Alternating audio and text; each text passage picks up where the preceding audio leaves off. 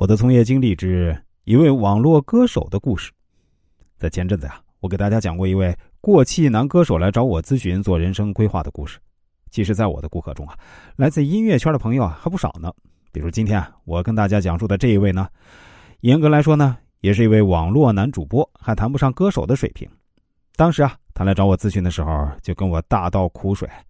说现在网络的主播们实在是太多了，竞争非常非常激烈。而且有的主播还非常拼，一天呢能播十几个小时，除了吃饭睡觉，几乎都在播，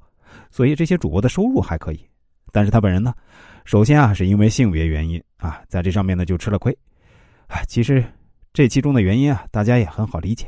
因为在直播平台给主播打赏的基本上那是男性消费者，那女主播自然就会更占便宜一点，而男主播呢就显得比较鸡肋。这平台啊，也不会把特别好的位置留给男主播。这位朋友当时找我咨询的时候呢，还是在二零一五年，啊当时还没抖音，虽然有快手，但短视频的趋势啊，还没有完全大面积的流行开，所以啊，当时的主播们主要是在一些娱乐直播平台，比如斗鱼、虎牙、熊猫之类的。这位朋友来找我咨询的时候啊，发来了自己的相片和出生年月日。说实话，他的长相上显得没什么亮点。就是那种路人甲的颜值水平，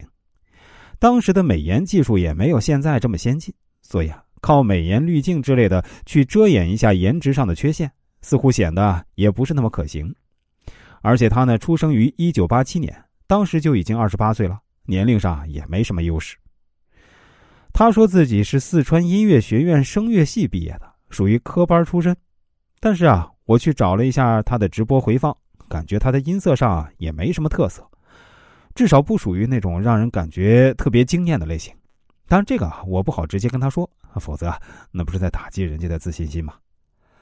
我于是问这位男主播：“你现在一个月收入大概有多少？”他对我说：“还很少，每个月还不到一万，但是开销很大，所以每个月下来是没有储蓄的。所以我希望老师帮我想个办法，让我的人气也增加一些。当然，呃，收入方面也要多多益善更好。”否则，以我现在的收入水平啊，真的是连媳妇儿都娶不上。我看了一下他发的资料，如果从易经命理学的角度分析呢，他是稍微带点儿偏财运的。这样的命局意味着，想要收入增加，就得有剑走偏锋的胆识和勇气。